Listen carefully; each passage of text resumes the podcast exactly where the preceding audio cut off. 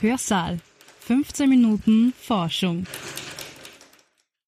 Willkommen in einer neuen Ausgabe von Hörsaal, dem Wissenschaftspodcast der Universität Graz. Mein Name ist Gerhild Leliak, ich bin Pressereferentin an der Uni Graz und heute ist Wolfgang Krutil bei mir. Hallo. Hallo, herzlichen Dank für die Einladung. Sehr gerne. Äh, gleich vorweg, wir sind per Du. Ich hoffe, es ist okay, wenn wir weiter auch per Du Unbedingt. bleiben. Sehr gut. Unbedingt. Danke, dass du heute da bist und äh, mit mir über unser Exzellenzfeld Biohealth sprichst. Du bist stellvertretender Sprecher von Biohealth und selbst Chemiker. Vielleicht magst du dich kurz vorstellen, was du äh, forschungsmäßig so machst. Ja, ich bin am Institut für Chemie und wir beschäftigen uns dort mit Biokatalyse.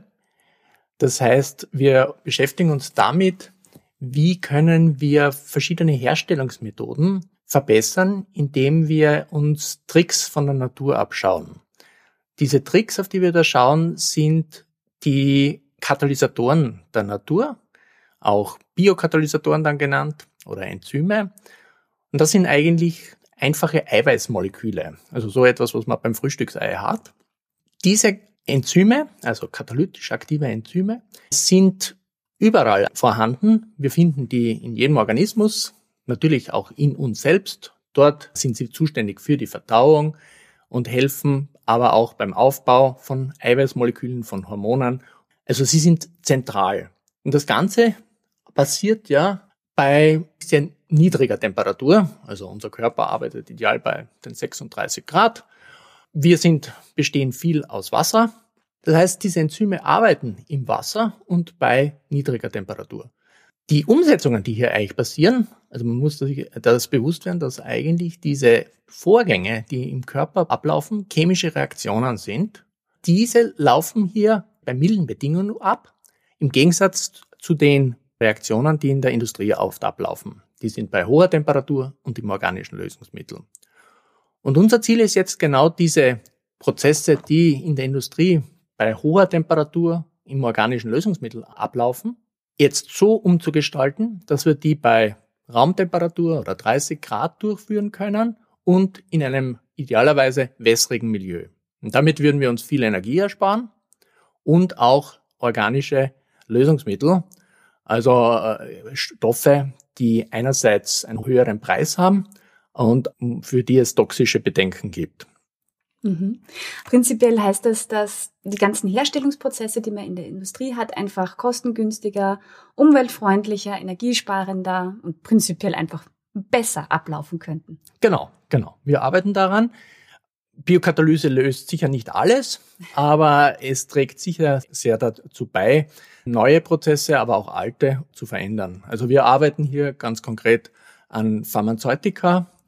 Wir arbeiten hier auch an Naturstoffen, um diese herzustellen, speziell solche Naturstoffe, die eigentlich Ausgangsmaterial für weitere Pharmazeutika sind. Aber wir sind auch tätig daran, dass wir nachwachsende Rohstoffe verwenden, um daraus zum Beispiel Bausteine für abbaubare Polymere zu machen. Wir arbeiten mit Firmen zusammen, um Grundchemikalien herzustellen, aber wir sind auch sogar mit Firmen im Bereich der Futtermittel tätig.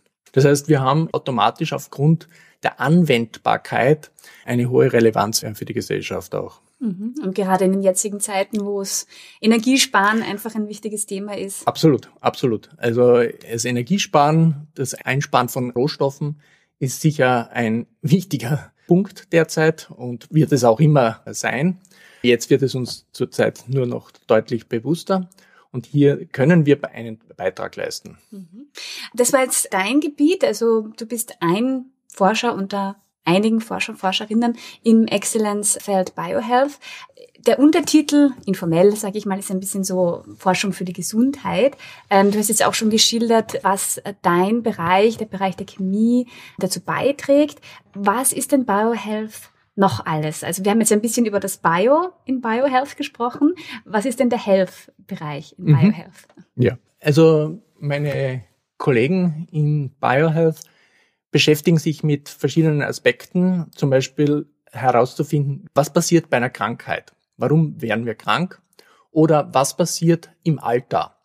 Wenn ich weiß, wie etwas passiert, dann kann ich mir auch überlegen, welche Therapien oder welche Behandlungsmethoden ich dagegen einsetze. Zum Beispiel, dass man sich anschaut, den Fettstoffwechsel und den Zuckerstoffwechsel, Krebsforschungen und als Konsequenz daraus alternative Therapien zu entwickeln oder zu untersuchen, welchen Effekt hat Intervallfasten und welche Bedeutung hat Spermidin. All diese Bereiche sind darin abgedeckt. Mhm. Das heißt, es gibt auch verschiedene Wissenschaftszweige. Wie gesagt, du kommst aus der Chemie. Jetzt hast du auch molekularbiologische Forschungen erwähnt und es gibt ja auch pharmazeutische Forschungen in Biohealth. Das heißt, es ist ein, ganzer, ein ganzes Paket aus verschiedenen. Genau. Wir, wir sind Gruppen aus den verschiedensten Instituten. Ich bin aus der Chemie. Ein Großteil ist aus der Molekularbiologie. Und eben, wie du schon gerade gesagt hast, äh, ein anderer Teil ist aus den pharmazeutischen Wissenschaften. Mhm.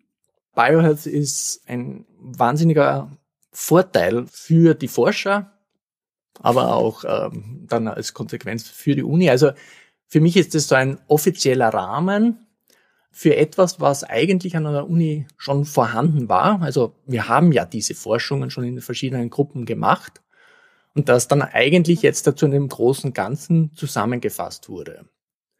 Und hat jetzt dann den Impuls, dass die Leute noch stärker zusammenarbeiten. Also man trifft dann den Kollegen vom Kollegen, wo man vorher nur mit dem einen Kollegen äh, gesprochen hat und kommt dort dann auf neue Ideen. Also es gibt eine Bereicherung. Die einen haben ein Problem, der andere sagt, na okay, das könnte man vorstellen, das könnte man so lösen. Also das intensiviert eigentlich noch stärker diese Interaktionen und stimuliert dann, äh, dass neue Ideen einfach hervorkommen und auch neue Lösungsansätze. Mhm. Ja, ich stelle es mir auch spannend vor, wie gesagt, wenn du aus der Biokatalyseforschung kommst und dann mitkriegst, was die Leute am Institut für molekulare Biowissenschaften machen. Wir sind zwar eine Uni, aber doch ist jeder ein bisschen so in seinem eigenen Bereich eben drin. Man lernt auch viel dazu, denke ich mir, oder? Als absolut, absolut. Also ähm, ich habe mir jetzt viel äh, dazu gelernt über Altersforschung, über, über Fettstoffwechsel. Ich habe den Blickwinkel des Chemikers und davon gibt's dann durchaus Bereicherungen in beiden Richtungen, weil ich sehe dann, wie das auf einer Ebene weiter oben, also jetzt äh, auf einer komplexeren Ebene noch, auf noch komplexeren Ebene äh, zusammenhängt und kann dort aber auch von meinem Teil, glaube ich, etwas beitragen dann. Ja, ganz sicher. Ähm, jetzt noch die, die Frage, du hast schon geschildert, für euch ist es sicher spannend, euch auszutauschen, eben auf neue ähm, Ideen zu kommen, vielleicht gemeinsam einander so ein bisschen die, die Ideen äh, zuzuwerfen und, und auch Lösungen gemeinsam zu entwickeln. Ähm, was würdest du jetzt sagen, warum ist es auch für die Uni Graz wichtig, so ein Exzellenzfeld anzubieten, diesen Rahmen für euch zu schaffen? Was bringt das der Universität selbst?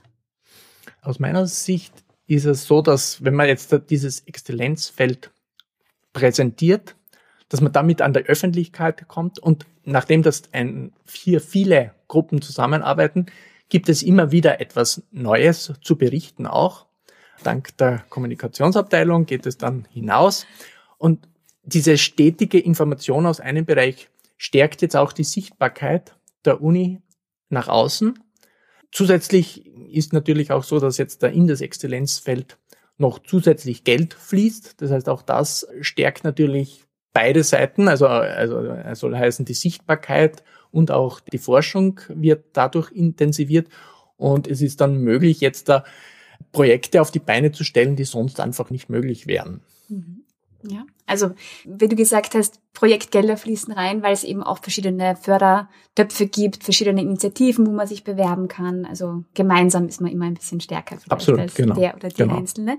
Ähm, du hast jetzt schon auch angesprochen, wie die Gesellschaft profitiert eben, wenn man Krankheiten besser erforscht, dass man Therapien entwickeln kann, wenn man zum Beispiel die Rolle von Immunzellen versteht, wie die im Körper funktionieren, kann man auch vielleicht eben gewisse äh, Mechanismen steuern oder beeinflussen.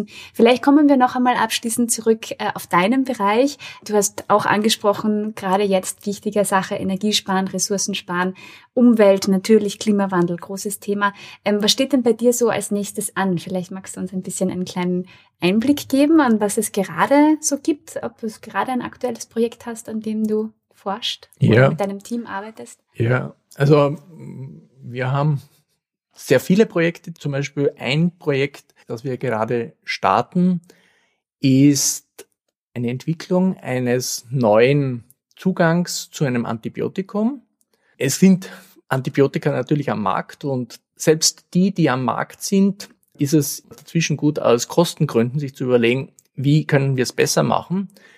Äh, das hat viel damit zu tun mit der Globalisierung, denn äh, unglücklicherweise, wenn jemand anderer weltweit günstiger anbietet, geht äh, das dorthin, auch wenn das der Grund des günstigen Sein ist, vielleicht äh, günstigere Arbeitskraft ist. Deswegen ist es hier gut, wenn wir versuchen, dass wir diese Herstellungsmethoden in Europa erhalten. Dafür müssen wir mithalten können mit dem Preis. Und das, wie wir mithalten können, ist, dass wir einfach das besser machen und effizienter machen.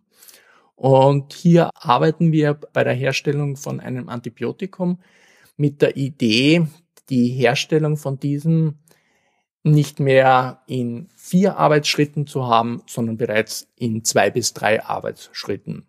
Und wenn wir es auf zwei Arbeitsschritte schaffen würden, würde das bereits eine Halbierung der Kosten bedeuten. Daher wäre das natürlich ein riesiger Vorteil, wenn jetzt eine Firma in Europa dieses nur mit zwei Arbeitsschritten herstellen könnte, dann kann sie leicht mit allen mithalten. Mhm. Ja, und wir haben ja auch in der Corona-Zeit gemerkt, dass es einfach oft schwierig ist, wenn Lieferketten nicht so funktionieren, wie man es gewohnt ist, dass man einfach schwierig an gewisse Stoffe kommt, die man einfach braucht. Und wenn man da ein bisschen unabhängiger sein könnte, dann sichert man natürlich auch die Verfügbarkeit von äh, solchen Medikamenten. Ja. Ja. Dann sage ich vielen Dank, dass du dir die Zeit heute genommen hast, um über Biohealth zu sprechen. Gerne. War mein Vergnügen. Danke dir. Danke dir. Es gibt natürlich alle weiteren Infos zu Biohealth auch auf der Webseite biohealth.uni-graz.at. Und wenn es Fragen rund um diesen Bereich gibt, dann schreiben Sie sie bitte an communication at uni-graz.at. Wir sammeln diese Fragen und leiten sie dann an die Ansprechpartnerinnen und Partner weiter. Ähm, und auch alle anderen Themen, die Sie gerne mal in diesem Podcast besprochen hätten, äh, schicken Sie bitte gerne an diese Adresse. Wir freuen uns immer über Lob und Anregungen und Feedback natürlich. Und ich freue mich auf die nächste Folge hier im Hörsaal. Hörsaal. 15 Minuten Forschung.